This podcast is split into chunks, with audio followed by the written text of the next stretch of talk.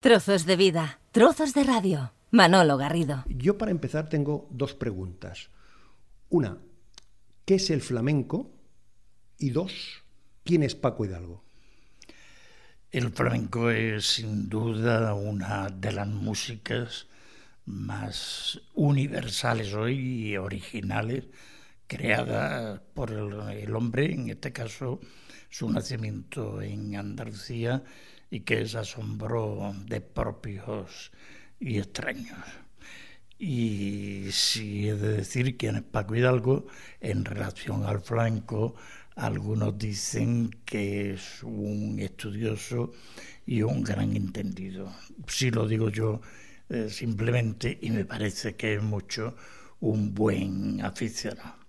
Todo eso y mucho más es eh, Paco Hidalgo, es amigo y por eso precisamente eh, estamos aquí en Cornellá.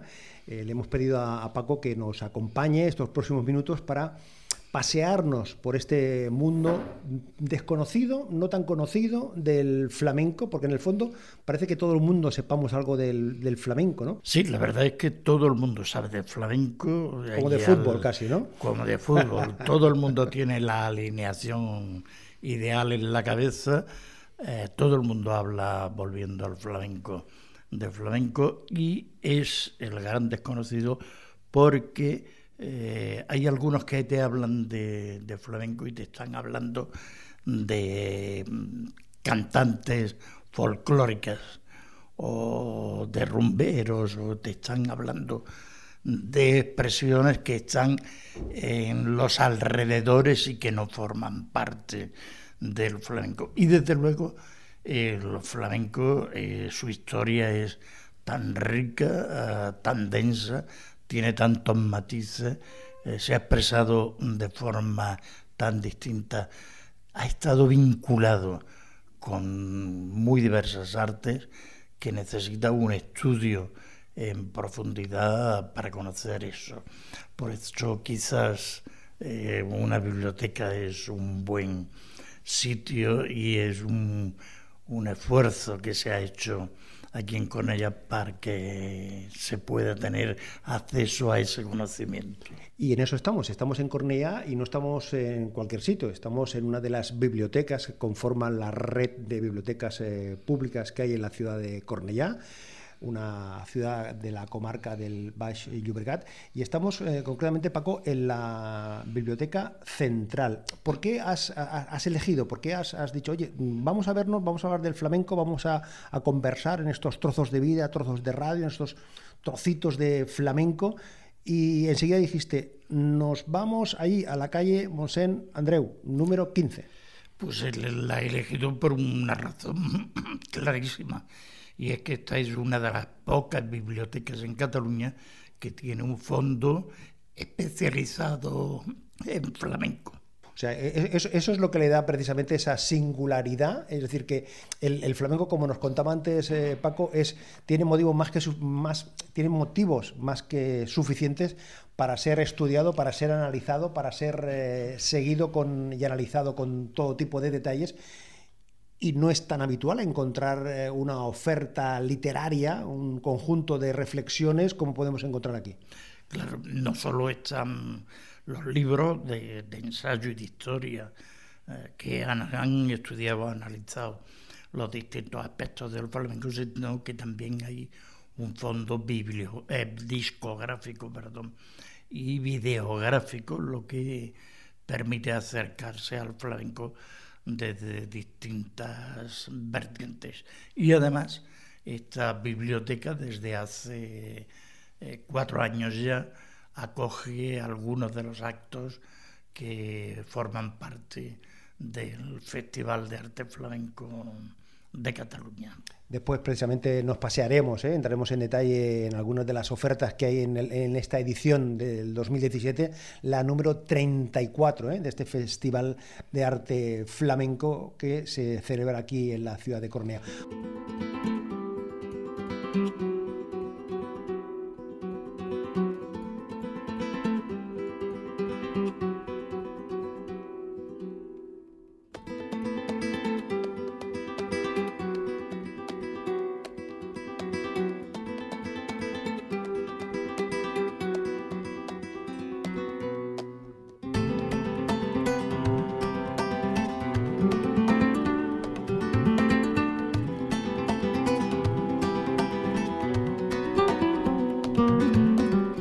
Estamos aquí en la Biblioteca Central, en una de sus eh, Queremos agradecer a, la dirección de la biblioteca, a todo el equipo humano que hace posible eh, que estemos aquí. Nosotros, lógicamente, como es una biblioteca, pues también mantenemos el, tono de voz eh, tranquilo eh, para no interferir en, el desarrollo habitual, que es cuando uno viene aquí a estudiar, a repasar, a concentrarse o a evadirse, leyendo y contemplando distintas manifestaciones.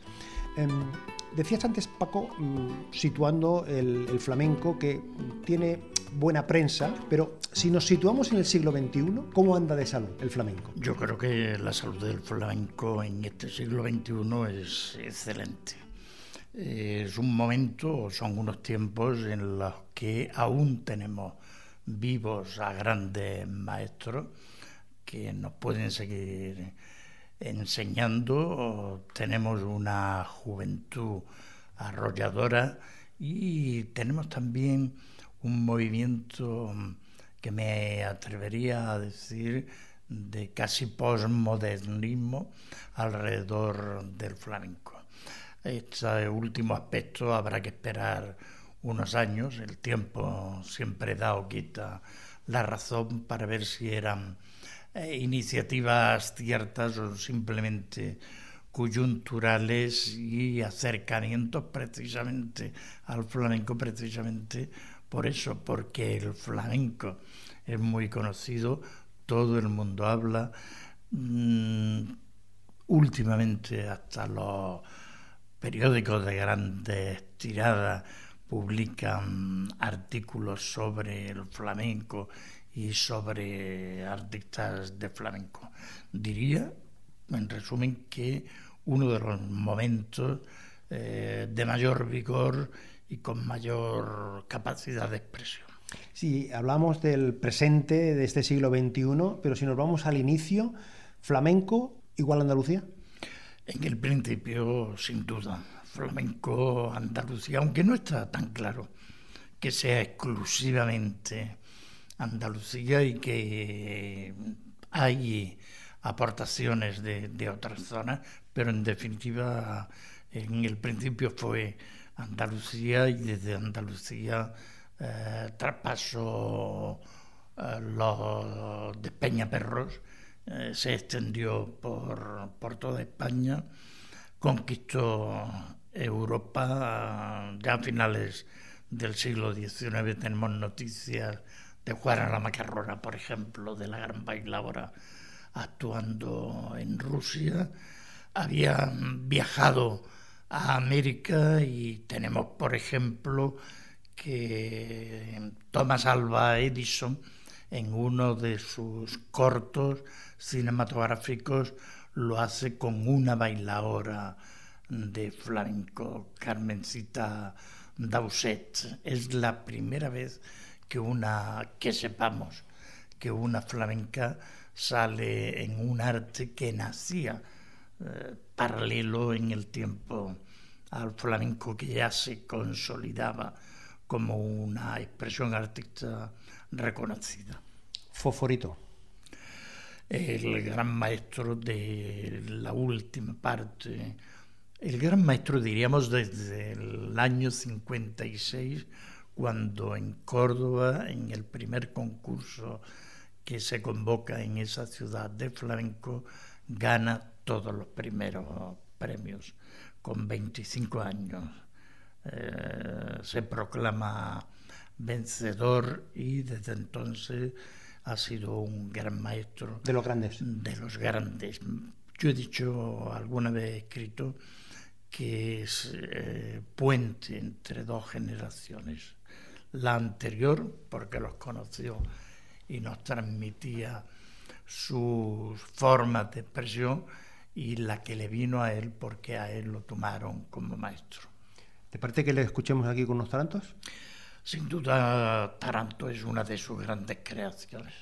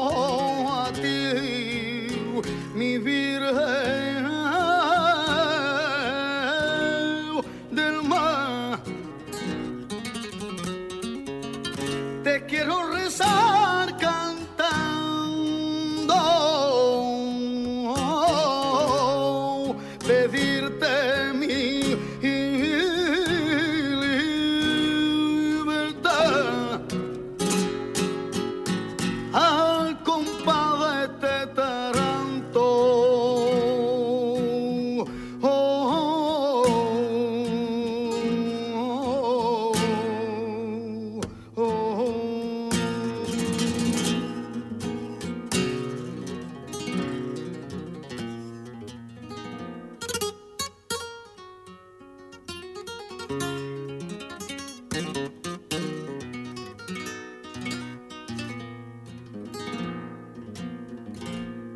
la puerta.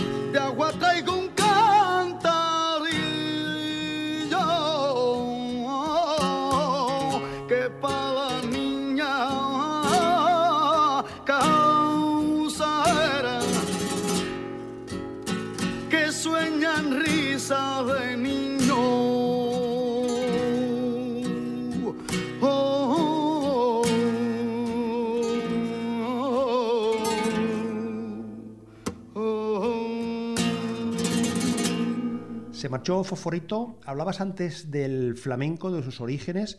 ¿El flamenco se aprende o el flamenco forma parte de uno mismo? ¿Hay escuelas no, de flamenco? ¿Hay- ¿Alguien se puede apuntar a un curso de flamenco o es innato en la, en la naturaleza? El flamenco, como cualquier otra manifestación humana, se ha de aprender, se puede aprender y se debe aprender.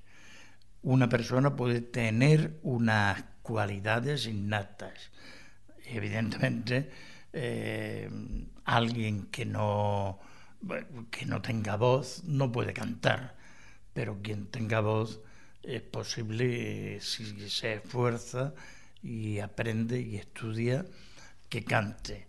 Eh, el flamenco se puede aprender, de hecho se aprende en el seno de las familias, alrededor y el contacto con otras personas y últimamente también en las escuelas. Eh, lo único que pasa es que después cada uno ha de buscar su forma de expresión particular y no cantar miméticamente lo aprendido o bailarlo o tocar la guitarra o cualquier otra Manifestación. manifestación dentro del flamenco. Pero sin duda que se puede aprender. Puedes tener, nadie nace sabiendo, Ni de flamenco. ni de flamenco tampoco.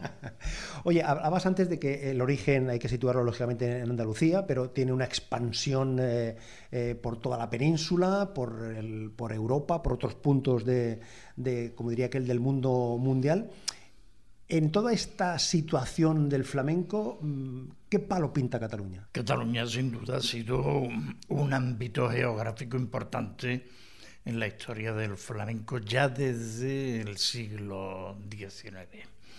Los primeros datos históricos con los que contamos incluso son del siglo XVIII, no diré que eran flamencos en el sentido más estricto, pero sí en lo que hemos venido en dar en preflamenco, en manifestaciones que ya subían a los escenarios. Y tenemos noticias del 1824, del 42, etcétera, etcétera, en expresiones, por ejemplo, en la inauguración del Gran Teatro del Liceo, una serie de parejas de baile capitaneados por Joan Campurbí y Manuela de Padre, perdón, Manuela mm, García. Así que en el Gran Teatro del Liceo esas parejas de baile pues interpretaron eh, unos bailes precisamente que si decimos el nombre como malagueña, fandango, rondeña, eh, cachuchas eh, fueron otras, son menos conocidas estas, pero todo lo demás es flamenco. Si en ese preciso momento no era eh, rigurosamente flamenco, ahí estaba ya eh, hirviendo, Hirviendo. hirviendo la olla, cociéndose para aparecer y además, como dato complementario, los cafés cantantes que fueron una parte esencial en la consolidación del flamenco y en la aparición de nuevos estilos y nuevas formas. Cantadoras, los cafés cantantes se introducen en España por Cataluña, en Barcelona eh, se abren los primeros y después ya van a Andalucía. Y tenemos noticias de que el señor Felipe abrirá, se refiere a Sevilla, en el diario El Porvenir de Sevilla, abrirá un café cantante al estilo del que tiene en Barcelona. Es colateral, pero eso también está ahí. Y ya desde en el último tercio del siglo XIX es importantísima la presencia de artistas flamencos que vienen a Cataluña, muy importante la demanda de artistas plásticos eh, catalanes, de grandes eh, pintores y escritores que o escriben, pintan o asisten a cafés cantantes son muchos los datos que podemos aportar. apuntaba Paco Hidalgo que precisamente en el mismo siglo XIX ya había manifestaciones eh, cercanas a lo que entendemos por, flamenco. Es decir, que a veces este análisis tan simplista que se hace, Paco, de que la manifestación eh, artística del flamenco en Cataluña es a partir del movimiento migratorio de los años 60, es de una miopía y de una cortedad de, análisis eh, brutal, ¿no? Absolutamente, y además una utilización. tendenciosa, ¿no? Y eso iba a decir, y además una utilización mm, tendenciosa. Malévola.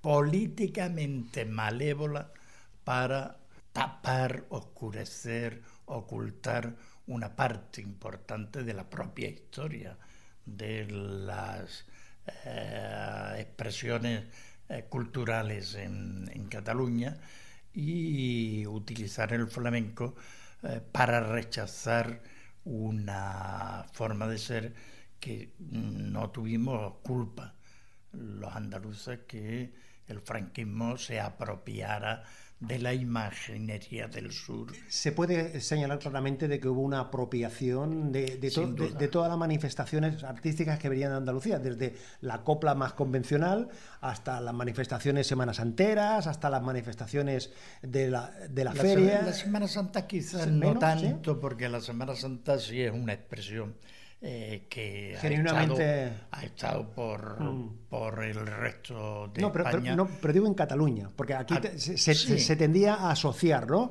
Vale, tú sabes que lo hemos vivido... En Cataluña se tendía a, asociar, directamente todo lo que venía de fuera con Franco, eh, era una mm. imposición para conquistar y para destruir la cultura de Cataluña. Y es verdad que no se podía utilizar el catalán, que no se permitió expresar libremente en la lengua propia de Cataluña, pero también es verdad que no se les permitió a los andaluces, en este caso, eh, expresarse eh, libremente en lo suyo y a veces eh, tener que ver cómo cogían un poquito o un mucho de Andalucía y añadían una jota, una muñeira y alguna cosa y hacían un revoltillo. Y al final, por ejemplo, acababan diciendo la canción española. Mire usted, ni era canción, ni era española, que era copla y andaluza. Oye, y si hablamos, eh, en este caso, situándonos en, Cataluña, en la explosión eh, del flamenco, las peñas, las peñas eh, flamencas, las peñas de las entidades, o sea, las, los grupos de, baile, las matinales, eh, los sábados por la tarde-noche, que especialmente en los años 70, 60 y también parte de los 80, y ahora todavía hay, hay, manifestaciones, han jugado ahí un papel dinamizador para, mantener y para descubrir, para, que florezcan allí eh, estos, estos nuevos brotes que tú apuntabas, ¿no? Las peñas surgen como centros de sociabilidad primero. La necesidad de unas gentes de encontrarse con otras que piensan igual, que les gustan lo mismo y como en los barrios donde nacen las peñas, desgraciadamente, las infraestructuras eh, culturales y los centros de sociabilidad eh, brillan por su ausencia, tan solo contaban con los bares para reunirse, por eso se crean. Y una vez creadas esas peñas, coincide su aparición hace 50 años. Este año podríamos estaríamos celebrando los 50 años de las primeras peñas, ¿no? De la primera peña, de la primera peña que le fueron aprobados los estatutos, por el gobierno civil civil entonces. ¿De dónde está? La Peña El Fosforito, el Fosforito de Cornellá. Del que Paco Hidalgo durante un largo tiempo fue presidente. Después, ya, ya, ya, pero, pero, de un largo tiempo. Digo, para contextualizar eh, quién está, quién es nuestro prescriptor, quién es nuestro interlocutor. O sea, la primera peña oficialmente reconocida fue la de Antonio Fernández Fosforito. La Peña El Fosforito. El Fosforito. El Fosforito, que fue así el el nombre oficial. El papel de las peñas ha sido determinante, claro, en, e- en ese aspecto, pero luego en el relación al flamenco ha sido fundamental, porque son mm, juntos eh, con una serie de, de intelectuales y una serie de movimientos los que reivindican que el flamenco se le considere como lo que es, con una expresión singular propia distintas. Son lo que ha venido, eh, hemos venido en, llamar el neoclasicismo flamenco o etapa de restauración. Y además, como último aspecto, han sido una gran escuela de aprendizaje para aquellos que comenzaban a cantar, aquellos que decidían optar por el flamenco como forma de expresión y para conocer lo que comentábamos antes de la historia del flamenco, su evolución, los cambios, sus conquistas, etcétera, etcétera. Hace un par de años se encontraron eh, Víctor Manuel, Manolo García, Serrat, eh, Ana Belén, José Luis Perales, Antonio Carmona, Estrella Morente, y la voz del maestro Juanito Valderrama, con su hijo Valderrama. Eh, con el hijo. Con el hijo, con el hijo. Era, era precisamente un homenaje que quisieron hacer a Juanito Valderrama para reivindicarlo y sacarlo precisamente de ese rincón, ¿no? Que, que se le asociaba asociado, ¿no? Eso, cuando Juan Valderrama, yo ya no me atrevo a decirle Juanito, ya digo Juan o don Juan Valderrama, había sido por dar un dato en la República republicano y había salvado, por ejemplo, a Pepe Marchena de que lo fusilaran. Por tanto, eh, que después tuvo que cantar a su madre y la primera comunión, claro. Y el emigrante. Y el emigrante porque en su hambre decía, manda él. Tengo que hacerme un rosario con tus dientes de marfil para que pueda besarlo cuando esté lejos de ti. Sobre sus cuentas divinas hechas con ardo y jazmín rezaré para que me ampare aquella que está en San Gil.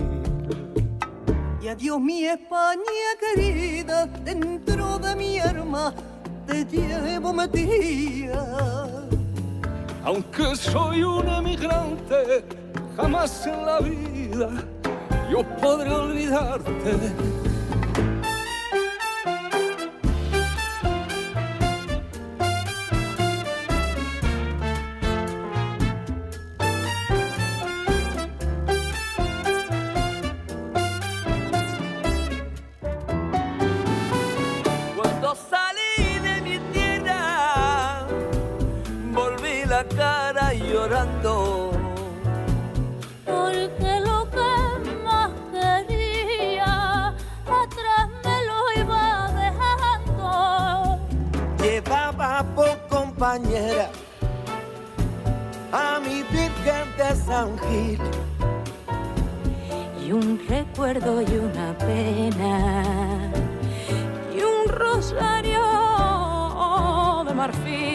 Adiós mi España quería que adentro del alma te llevo vestida. Aunque soy un emigrante, jamás en la vida yo podré olvidarte.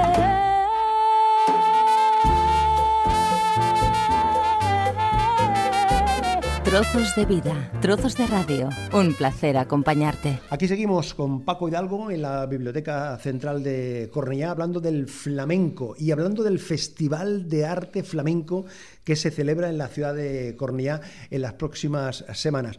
Hacía un momentito, eh, Paco Hidalgo hacía referencia a las peñas eh, de Cataluña como mm, eh, espacios de aprendizaje, espacios de descubrimiento de nuevas voces. Estamos en Cornea y, lógicamente, Paco, tenemos que hablar de, de una de las voces importantes y una de las voces más destacadas del, permíteme que lo diga a la vieja usanza, del panorama de flamenco. Hablamos de Ginesa Ortega. Con 12 años comenzó a cantar en las peñas flamenca de Cornellá, Ginesa Ortega, con otro artista de Cornellá, Juan Antonio Ruiz, eh, consiguieron el premio en el Festival de la Unión a los artistas más jóvenes, que mejores que concursaban. Pero Ginesa Ortega eh, tiene una carrera muy extensa y muy fructífera y ha formado parte de uno de los grupos míticos de lo que hemos venido a llamar flamenco de vanguardia o innovador, o en cualquier caso eh, unos músicos que desde el flamenco buscaban encuentros con el jazz y con otras formas de expresión y fue el grupo Iberia en el que estuvo ella.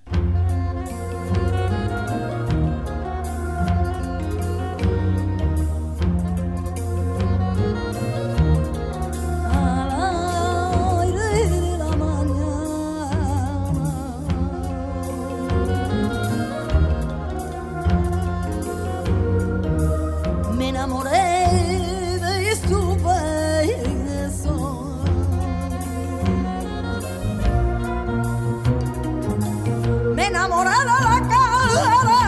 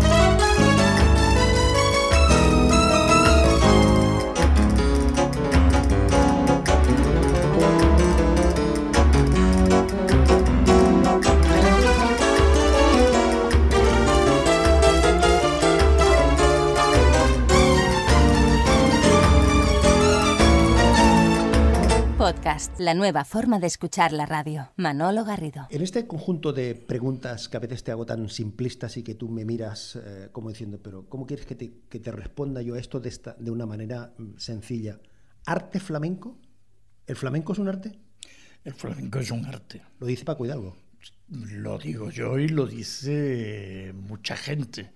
Y quien no quiera comprender que es un arte, vuelvo al principio. Tiene que estudiar tiene que informarse y descubrirá que es un arte personalísimo, eh, individualísimo y al mismo tiempo absolutamente universal. Por eso hace 34 años nace el Festival de Arte Flamenco de Cataluña en Cornellá, donde se constituye oficialmente la primera peña flamenca. Esa, esa coincidencia Paco, no es casual.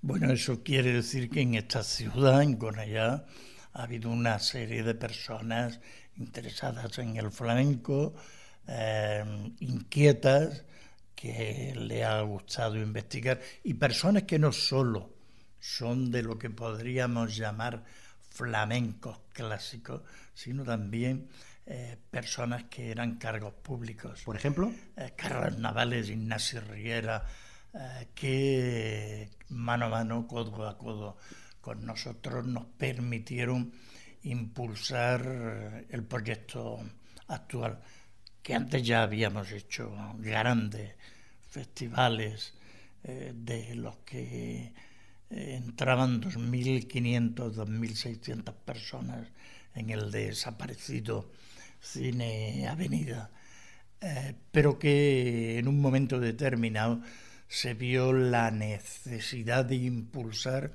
un proyecto de ciudad en el que trabajaran conjuntamente todas las entidades, no solo para sus socios y la gente, entre comillas, nacidas en las zonas de flamenco, sino un proyecto de ciudad abierto al resto de la ciudadanía. Y eso fue el Festival de Arte Flamenco que felizmente seguimos celebrando en, esta ciudad. 33 ediciones hay para hacer varios libros, ¿eh?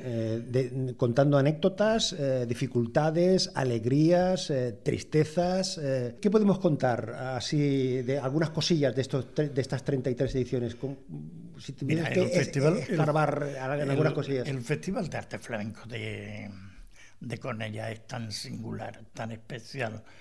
Es, hay que decirlo, la, primera y única muestra multicultural sobre arte flamenco que se hace en Cataluña. Pocas muestras multiculturales, y cuando hablo de multiculturales es que no solo hay cante, baile y guitarra, sino que hay eh, otras artes, arte flamenco de Cataluña. En cualquier caso, no hay ninguno en Cataluña que tenga esa expresión.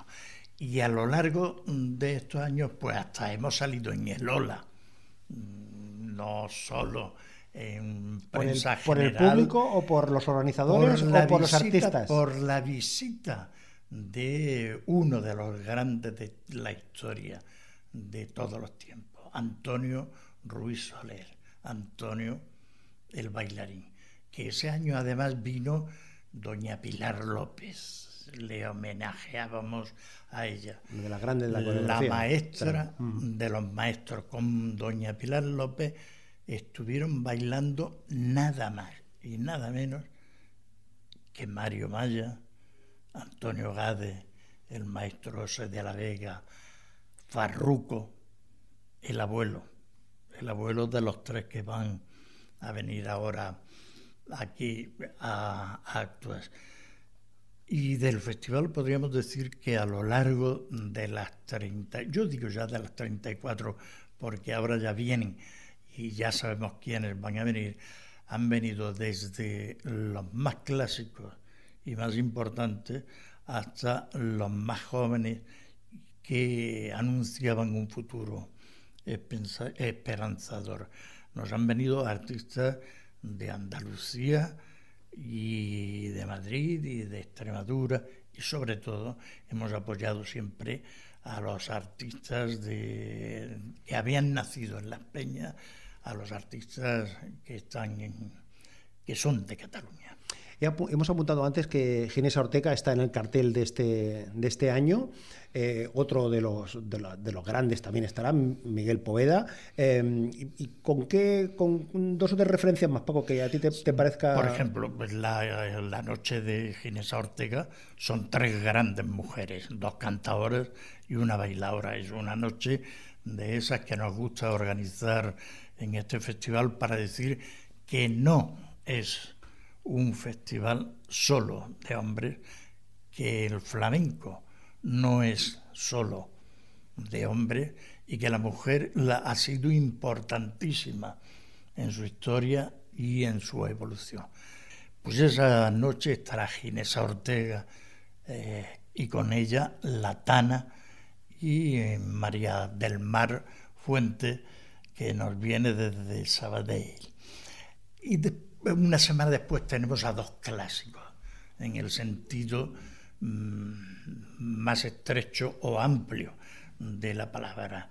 Eh, dos representantes de lo que podríamos decir la expresión cantaora de Cádiz y Jerez, eh, Rancapino y el Torta. Son dos expresiones eh, complementarias pero distintas. Hoy nos hemos acercado aquí al mundo, a este universo del flamenco, con la ayuda ¿eh? y con las reflexiones y los apuntes que nos hacía Paco Hidalgo. Acabando ya, Paco, la misma importancia tiene el flamenco, el, cante, el toque, el baile, todo es complemento, aunque quizás lo más conocido o lo que más se asocia enseguida es el baile más que el cante o más que el toque? Si nos vamos a una peña flamenca, todavía seguirá siendo el cante el que prima y la guitarra supeditada al cante porque será la que le apoya. De tanto en tanto, algún solo de guitarra, mm, de más tarde en más tarde, una bailadora o un bailador. Y si nos vamos a un segmento de juventud, será el baile el que prime y la guitarra más que el cante. La proporción será distinta en función de eso. Pero son tres expresiones eh, como yo suelo decir, es como una trinidad. Y en el baile eh, se dan las tres expresiones, el cante, el propio baile y la guitarra. Está ahí sonando bajo nuestras palabras eh, todo el ambiente eh, de una actuación de Miguel Poveda en el Real de Madrid eh, hace, hace un tiempo, que es, nos sirve como punto y final desde aquí, desde la Biblioteca Central en la ciudad de Cornellá, a quien agradecemos, a su director, precisamente, que nos hayan facilitado este, este espacio, este, este rincón para conversar este, durante estos minutos y también disfrutar de esta, de esta gran eh, muestra que hay de eh, eh, literatura y de discografía sobre el flamenco, con lo cual, Paco, invitamos a la gente que se mueva alrededor de, de Cornellá y que estén interesados, ¿no? ¿A Yo, si me permite, voy a hacerle una doble invitación. Venga. Que se acerquen a los actos del festival y evidentemente que se acerquen a la biblioteca, que ojen la colección de libros que hay y que si no son muy dados a leer, hagan un esfuerzo y, también que puedan ver algún vídeo y ver la discografía que hay, que de un pasito en pasito iremos formándonos. Venga, que ya está ahí eh, Poveda diciendo que ya quiero subir al primer plano. Pues cuidado con un abrazo y hasta la próxima. Hasta la próxima, encantado como siempre. Y ahí con el caray, caray, caray, caray, que te pasó, las cosas te pasan en caí, que ni la hambre la vamos a sentir, que mire usted, que fiesta, mire usted, que gracia, que mire usted, que fiesta, que mire usted, que fiesta. Mire usted, que fiesta, mire usted, que gracia, mire usted, que crisis tiene este país, que ni la hambre la vamos a sentir. Viruta que crisis tiene este